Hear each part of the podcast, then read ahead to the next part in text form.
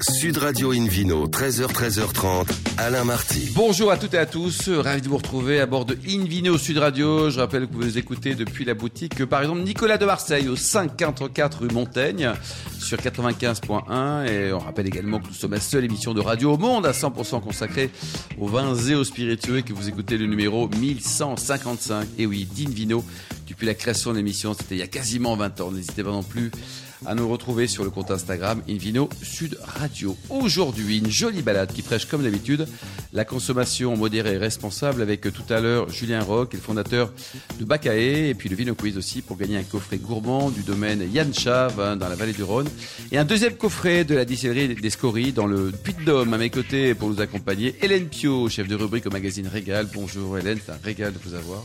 Bonjour Alain, bonjour à tous. Je suis trop facile. Et Frédéric Brochet, c'est un régal aussi, docteur en onologie notamment et consultant Bonjour Frédéric. Bonjour Alain, bonjour à tous. Pour bien commencer cette émission, une ville au Sud Radio a le grand plaisir aussi d'accueillir Adrien Gauterin, qui est vigneron à Chablis. Bonjour Adrien. Bonjour à tous. Alors racontez-nous, votre famille est implantée dans cette belle partie de la, Bourgogne depuis combien de temps? Eh ben, je suis la 14e génération de la famille à exploiter euh, les vignes. 14e génération? Mais c'est presque un record. D'habitude, ils sont alsaciens, tous ceux qui parlent de dizaines de générations.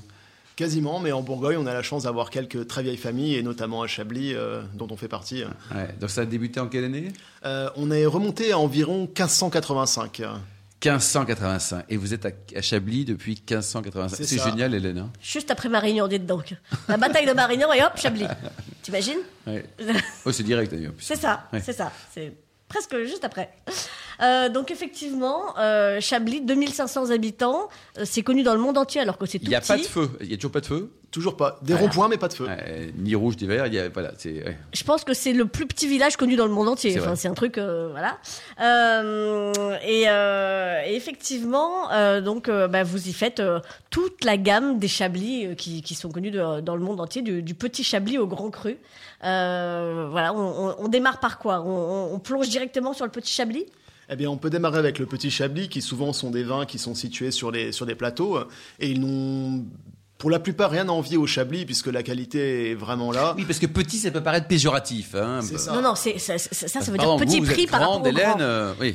Non, mais ça, c'est petit prix par rapport au grand. C'est ah. le meilleur plan de toute la région, les petits Chablis. Hein. Il y a des trucs d'enfer hyper moins chers. Vous confirmez, Adrien?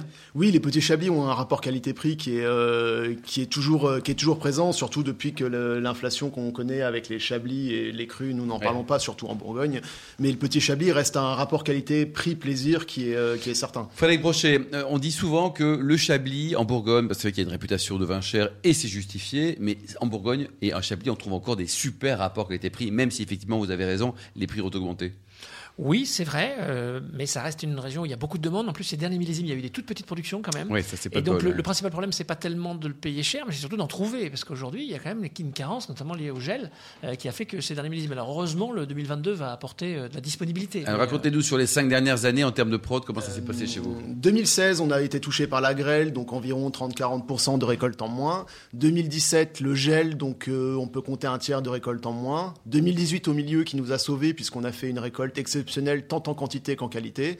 Et après, on s'en est suivi avec un 2019 euh, où on a connu la sécheresse et la canicule qui ont grillé les raisins, donc en gros un tiers de récolte en moins.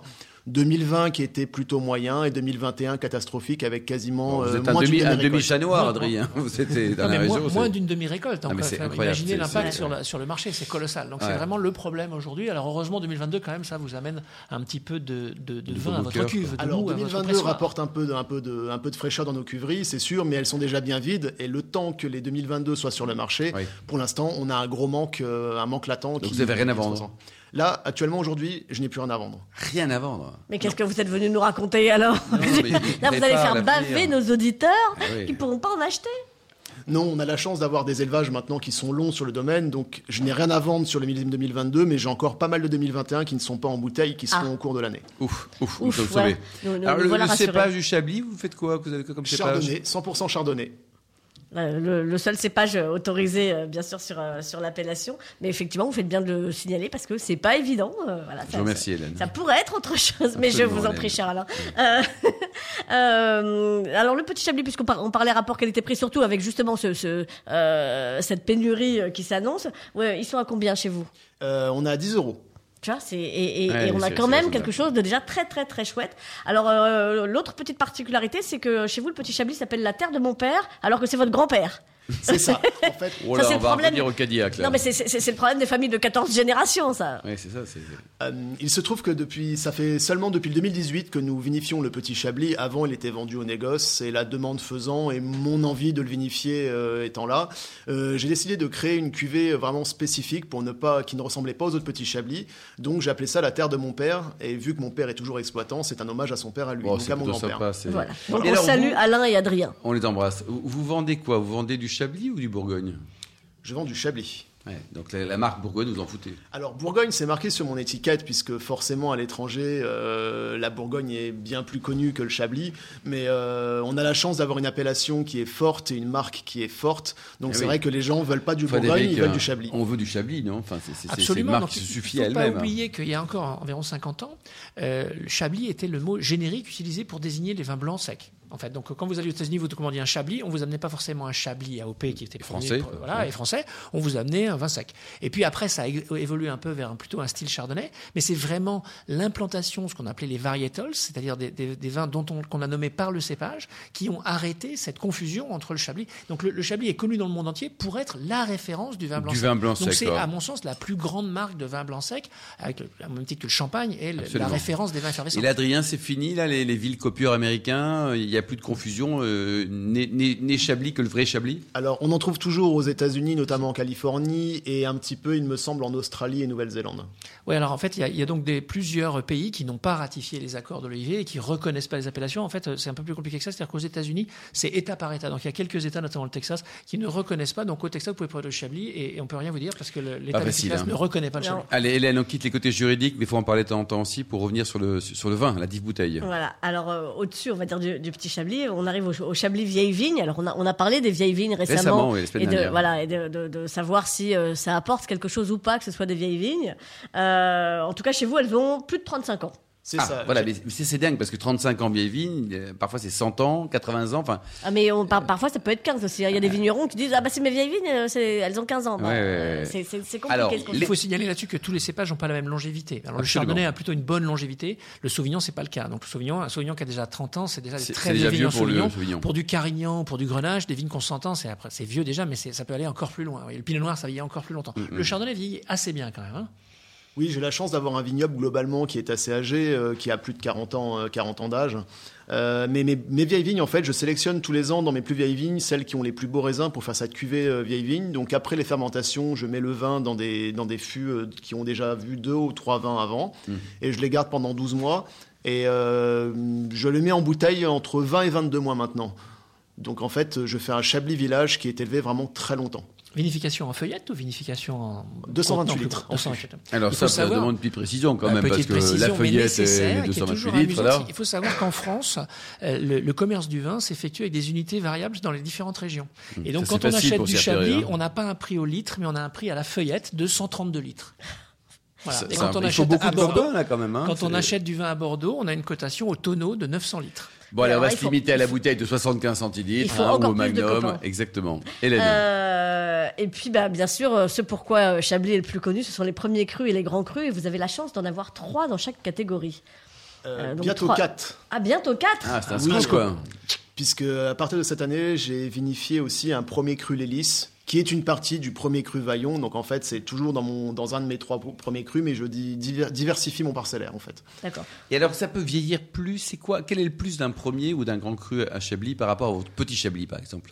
Ah, c'est vrai que c'est le potentiel de garde et la complexité qui différencie, mais entre les premiers crus et les grands crus, euh, suivant les années, certaines années, euh, les premiers crus vieillissent mieux que les grands crus. Ça va vraiment, ça dépend. Il y a certains millésimes où les premiers crus sont encore exceptionnels, tandis que les grands crus sont complètement passés, et euh, à l'inverse sur d'autres millésimes. Pas facile, il hein, faut vraiment écouter Invino Sud Radio. Ça vaut de combien, combien vos premiers grands crus Les premiers grands crus vont de 21 à 60 euros. Oui, donc on reste quand même sur des, des, vins assez exceptionnels, sur un prix cher mais raisonnable. Voilà, mais avec, avec des noms qui, qui, font rêver euh, les gens qui, qui, connaissent bien le Chablis. En premier cru, vous avez les monts de milieu, Montmain et Vaillon. En grand cru, Grenouille, Les Clos et Vos Désirs. On, on est quand même sur euh, les, les, plus belles appellations de Chablis. Donc bah, oui, ça vaut un certain prix, d'autant plus qu'effectivement, il y a une question d'offre et de demande. Comme il n'y a pas beaucoup d'offres euh, et beaucoup de demandes. La gastronomie, qu'est-ce qu'on peut imaginer avec un, un, Chablis? On va commencer par un Chablis jeune et puis après on parlera d'un Chablis plus évolué. Vous le conseillez avec quoi, Adrien? Dites-nous sur un chablis jeune, je pourrais facilement le conseiller avec des fruits de mer ou avec des huîtres euh, ou des crustacés. Ou On même... trouve des huîtres d'ailleurs dans votre terroir là-bas par terre, là, oui, dans, dans le sol, hein, c'est ça? C'est ce, qui, ce qui fait notre sol, euh, notre sous-sol qui Il y a mérite. Gilardo qui est passé dans le coin, qui a perdu une cargaison. Mais non mais il ouais. Il fut, un temps où la marée haute montait jusqu'à Chablis. Eh oui, ça vous dépassait, Hélène. Alors, donc il y avait, donc ça c'est avec des, des, fruits de mer pour un petit chablis? Un chablis jeune, euh, fruits de mer, beaucoup avec les sushis. C'est pour ça que les Japonais raffolent de nos vins aussi. Ah oui. Et après, quand ils vieillissent, euh, on peut facilement accorder avec une, une viande blanche, un chablis, euh, si on aime pour les gens qui ne boivent pas de vin rouge, ou bien des fromages, voire des desserts. Quel type de fromage? Parce que c'est large. Cuite, un comté, un morbier peut passer très bien. Ouais. Aussi très bon avec les, les, fromages de la région, un langre par exemple, ouais. qui est très sympa. Ou même des euh, chèvres. Bria Savarin, voilà, le chèvre plutôt, le sauvignon. Et alors mais... sur Chablis, vous n'avez pas de rouge, alors c'est dur à votre vie hein On a la chance d'avoir quelques belles appellations euh, de rouge autour de Chablis, comme euh, Saint-Brie et Irancy. Irancy, Irancy mmh. notamment. Ouais. Et vous en produisez ou pas? Pas du tout. Pas du tout, quoi. C'est donc c'est complémentaire. Hélène 100%, 100 blanc, euh, y compris euh, dans la partie négoce euh, qui va prendre de l'ampleur. Euh, c'est une partie qui a démarré cette année euh, suite à la demande et surtout à l'offre euh, qui n'arrive plus à suivre au domaine. Donc ouais. je démarrais une activité de négoce où je, pour l'instant, je ne produis que du chablis. Donc, que du chablis. Quoi. Mais donc... ça veut dire que vous arrivez à acheter quand même du, oui. du, du raisin chez, chez, les copains, mais pourtant les copains aussi, ils doivent en avoir très peu. Non, à Chablis, il y a beaucoup de vignerons qui ne font pas de bouteilles. On est sont plus de 300 ou coopérateurs. Quoi. On est plus de 300 producteurs entre certains qui sont coopérateurs et d'autres qui ne fournissent que le négoce.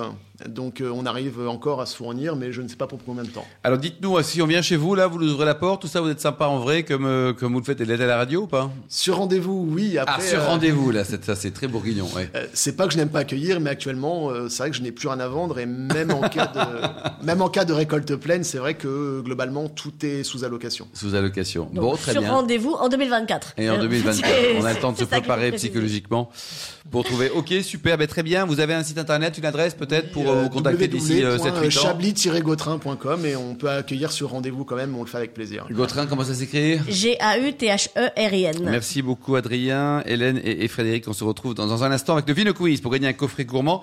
Coffret gourmand du domaine Yann Chav dans la vallée du Rhône et puis un deuxième coffret de la distillerie des Scories. Là, nous sommes dans le Puy-de-Dôme qui est aussi une belle, belle région et on pourra gagner tout ça en jouant sur invinoradio.tv. Sud Radio Invino, 13h, 13h30, Alain Marty. Retour chez le caviste Nicolas. Je rappelle que vous nous écouter depuis, par exemple, la boutique de Marseille au 54 rue Montaigne sur 95.1. On vous remercie d'être toujours plus nombreux à nous suivre chaque week-end. N'hésitez pas à réagir sur les réseaux sociaux et notre compte Instagram Invino Sud Radio. On retrouve tout de suite Frédéric Brochet et le Vino Quiz, mon cher Frédéric. Alors, je vous en rappelle le, principe. Chaque semaine, nous vous posons une question sur le vin et le vainqueur gagne de très beaux cadeaux. Cette semaine, un coffret gourmand du domaine Yann Chav dans la vallée du Rhône et de la distillerie des Scories dans le puits de Dôme. Alors la question de la semaine dernière, Écoutez probablement bien, attention, des hein. questions les plus difficiles qui a été posée sur euh, Depuis 18 ans. Depuis 18 ans. En quelle année l'appellation Cadillac Côte de Bordeaux a-t-elle été reconnue? Telle était la question. Plusieurs réponses étaient proposées. La réponse A 1912 la réponse B 2009 et la réponse C 1973. La bonne réponse était la réponse B.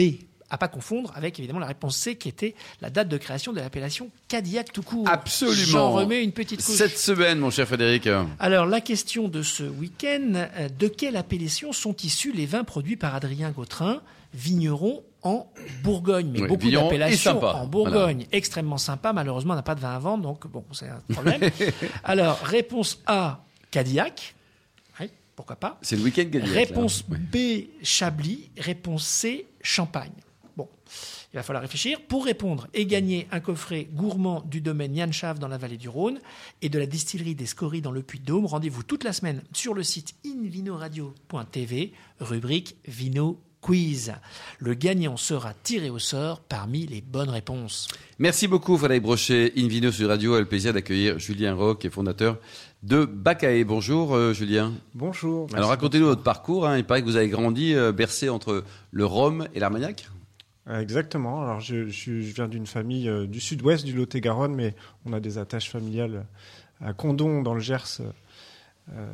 terre de terre d'Armagnac et j'ai grandi en Martinique donc terre d'où le teint allé voilà peut-être peut-être alors donc là ça c'était le, le, tout début de l'aventure quoi? Alors, ça, ce sont mes origines. Alors, euh, j'ai eu un parcours euh, euh, de jeune actif qui a décidé de changer de vie aux alentours de 25 ans. J'ai ouvert Vous faisiez quoi avant 25 ans? J'ai travaillé dans les énergies renouvelables et puis ensuite j'ai j'ai décidé d'ouvrir un restaurant et puis la transition s'est poursuivie et j'ai décidé de me rapprocher donc des produits après le restaurant. Et pour le restaurant, qu'est-ce qu'il est devenu le resto? Eh ben, il est devenu une distillerie. ah, d'accord. La distillerie s'est réinventée dans le restaurant euh, en, transitionné euh, l'année 2016, donc qui, a, qui, était une année particulière euh, pour ah beaucoup de gens à Paris, celle des, attentats. Et donc, on a décidé après les attentats de, de réfléchir autrement à, ce lieu et puis à notre énergie. Et j'ai décidé de la placer. Donc, vous avez réellement été influencé par les attentats? Ça, ça, a motivé votre décision de, de changer de vie, en tout cas, de, de alors, la transition de vie, elle était déjà euh, enclenchée, mais euh, je pense que, euh, pour donner un chiffre, hein, pour, le dernier trimestre de 2016, c'est moins 50% de fréquentation, je pense, pour les restaurateurs. Ah oui, d'accord. Donc, c'est des conséquences, d'accord. C'est pas les attentats en eux-mêmes, c'est des conséquences économiques. Ça, ça, amène à réfléchir différemment à, ce qu'on fait dans la vie. Et pour moi, ça s'est matérialisé par une restructuration de ce que je faisais vers les spiritueux qui étaient un projet dans lequel euh, j'avais envie de, continuer à m'investir, puisque de toute façon, les choses devaient changer. Et donc, euh, on a réussi à, à, se réinventer par le, par le haut, je pense. Par le haut. Hélène alors effectivement, euh, ce, restaurant transformé en distillerie euh, bah, accueille euh, désormais toutes sortes de gens parce que votre, ADN, votre marque de fabrique, c'est que vous proposez de faire du gin sur mesure. Oui, alors effectivement, l'ADN de, recevoir, c'est quelque chose qui, était ancré dans le projet depuis sa création. La création euh, de jeans aussi, c'est quelque chose qu'on fait avec les, nos clients professionnels des jeans sur mesure. Et c'est une expérience qu'on a, dès le début, voulu offrir aussi aux particuliers, puisque le, le jean, c'est un, spiritueux que je trouve assez ludique. Et donc, on propose aux gens de venir créer euh, une recette de jean, la produire avec nous et repartir chez eux avec, euh, avec une bouteille. Même avec une seule bouteille, quoi. Oui, alors on le fait par petits groupes. En réalité, ils sont petits groupes de quatre personnes, mais en, en deux heures et demie, euh, on propose aux gens de faire leur sélection aromatique, de distiller avec nous et de repartir avec 20 centilitres de leur, euh, de leur gin. Bon, c'est génial. L'adresse est où d'ailleurs? C'est 4 rue Crillon dans le 4e entre Bastille et la, donc à, Paris, Seine, à Paris. À Paris.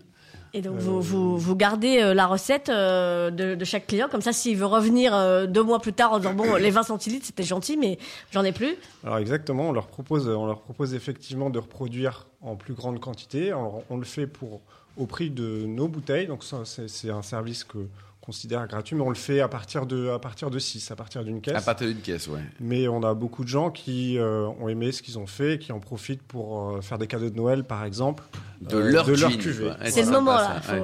et, et, donc, vous faites que du gin ou vous faites autre chose? Alors, on a commencé par le gin, mais on a assez rapidement étendu la gamme vers un apéritif amer, une absinthe. on a décliné l'apéritif amer sans alcool, et puis euh, on est en train de, lancer une gamme d'eau de, vie de, fruits et de liqueurs associés à ces Dynamique, hein Hélène euh, quelle, est, quelle, est, la taille de l'alambic Quel est le, débit potentiel Et quelle est l'énergie utilisée? Puisque j'ai travaillé dans les énergies, on a beaucoup de questions. on, sent qu'on a affaire à un scientifique. Hein. alors on travaille avec deux alambics, enfin deux types d'alambics. Euh, un premier qui est un alambic dit traditionnel à colonne en cuivre qui a une capacité de charge de 230 litres en fonction des produits qui sont distillés, euh, les rendements, euh, le potentiel de bouteille est, très différent. Et puis à côté de ça, on a, nous, démarré avec une petite technologie qui s'appelle l'évaporation rotative. Ce sont des petits alambics en verre qui permettent d'utiliser moins d'énergie, c'était un peu le sens de, votre question, et surtout de produire en utilisant moins de, moins de chaleur, en restant proche du goût végétal. Donc c'était assez c'était le sens de, ce choix initial parce qu'on a débuté par, par le gin. Et qui font quelques litres alors, hein, donc c'est plutôt un dispositif quasiment de, laboratoire. Alors c'est effectivement utilisé pour nous pour faire des spiritueux, mais ce sont, c'est du matériel détourné de la chimie de laboratoire. Ils ont chacun une capacité de 5 litres, on en a 3. Mais avec ça, quand même, on, arrive à avoir une activité euh, commerciale, voire ah euh, rentable à l'échelle du jean. Mais voilà, il y a quelques Et combien de personnes euh, achètent chaque année? Enfin, En moyenne, il y a combien de personnes qui viennent faire leur jean chez vous? Alors, depuis les lancements de l'atelier, on a accueilli plus de 3000 participants. Ah, quand même Et en ce moment, on accueille à peu près une cinquantaine de personnes par, euh, par semaine. Et les coûts sont très différents d'ailleurs Ce n'est qu'ils font tous la même chose? Alors c'est surprenant. On a une bibliothèque aromatique de 30, 30 euh, aromates. C'est vrai que euh, certains reviennent souvent parmi cette sélection de lesquels 30 reviennent Oui, lesquels, oui. Alors, les classiques parce qu'on on, les suggère fortement. mais après, il y a lesquels les classiques? On veut tout savoir, nous la genièvre, la coriandre, les, agrumes.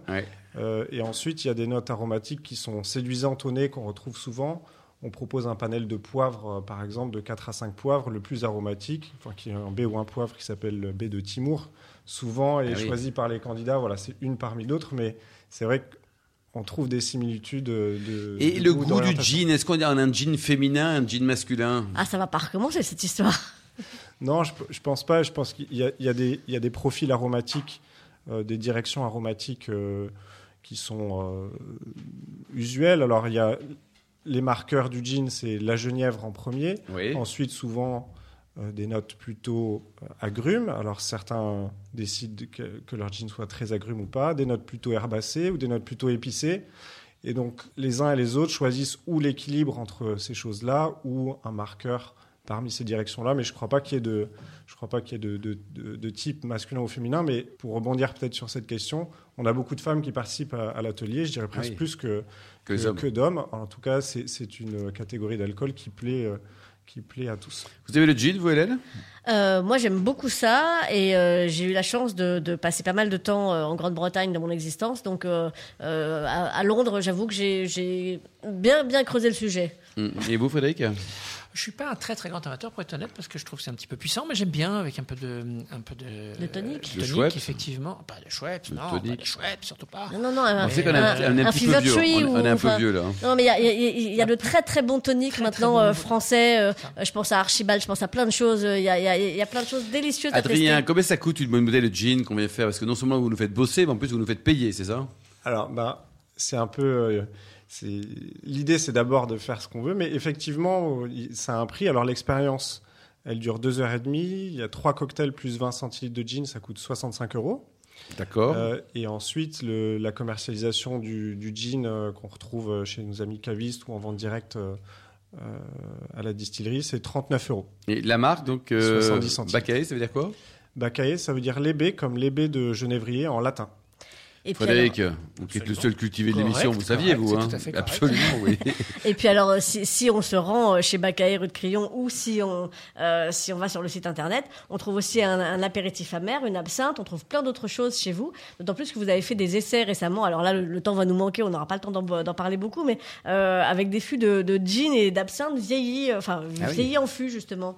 Fût d'armagnac, fût de cognac. C'est peut-être un, aussi un clin d'œil aux, aux, origines. Euh, euh, de mes origines dans lesquelles on fait vieillir des, des, choses. Alors ça, ça m'intriguait, j'en avais très envie. Euh, mais effectivement, on a décidé d'élargir la gamme. L'apéritif amer, c'est plus accessible. Ça sert à faire des cocktails, le spritz ou le Negroni. Ça coûte 25 euh, euros. Et puis, on a décidé de, de faire vieillir des choses dans des fûts qui, euh, qui amenaient une typicité. C'est pas des élevages très longs, c'est 3-4 mois. C'est plutôt des, des finishes. Alors, on a fait effectivement un sur un gin et un sur un cognac, euh, sur une, absinthe. dans un fût de cognac. C'est un petit clin d'œil à un cocktail célèbre qui s'appelle le Sazerac, qui est donc mm-hmm. un, mélange, un assemblage entre le cognac et, l'absinthe. Cocktail de la Nouvelle-Orléans. Bon, donc il faut y aller, c'est ouvert tous les matins, tous les soirs, tout le temps? Alors on y est évidemment tous les jours, mais plutôt en après-midi, vous êtes sûr de nous y trouver, entre 14h et 18h. Les ateliers, c'est quatre fois par semaine et vous pouvez retrouver toutes les infos sur bacae, ba2cae.fr. D'accord. BA2CAE, parce que tout le monde n'est pas latiniste courant. Donc... comme Frédéric Brochet. Quoi. Et vous voulez en faire dans d'autres villes ou pas? Ça restera Paris-Paris On est bien à Paris. Ouais, on est bien à Paris, on est hein. bien à Paris. On pense qu'on a. On est bien à Marseille plein- aussi. Oui, très bien. On a plein de choses à développer. On fera plus, euh, plus dans, la, dans notre région. Des Bon, certifications, merci beaucoup. Certifications à venir. euh, Certification bio, euh, oui, excusez, j'ai- j'en ai pas parlé depuis. euh, alors, on a toujours travaillé les cer- des aromatiques bio depuis l'origine, mais on est certifié bio depuis mars de cette année. Merci, bravo Julien. Le site internet, l'adresse, c'est quoi? Bacae.fr, ba2ce.fr. Merci beaucoup. Merci À également à Adrien, Merci. à Hélène, à Frédéric, à tous les amateurs de vin qui nous écoutent avec beaucoup de passion. En tout cas, on le souhaite. Un clin d'œil à Emma qui a préparé cette émission. Fin de ce numéro d'Invino Sud Radio. Pour plus d'actualités, rendez-vous sur sudradio.fr, invinoradio.tv, la page Facebook, le compte Instagram. Et on va se retrouver demain, demain pour un nouveau numéro d'Invino. Toujours chez Nicolas Le Cavis qui a été fondé en 1822. On parlera d'influence, on parlera également de grands vins du Bordelais avec du château Fougas. D'ici là, excellent week-end. Restez fidèles à Sud Radio. Encouragez tous les vignerons français et surtout respectez la plus grande démodération.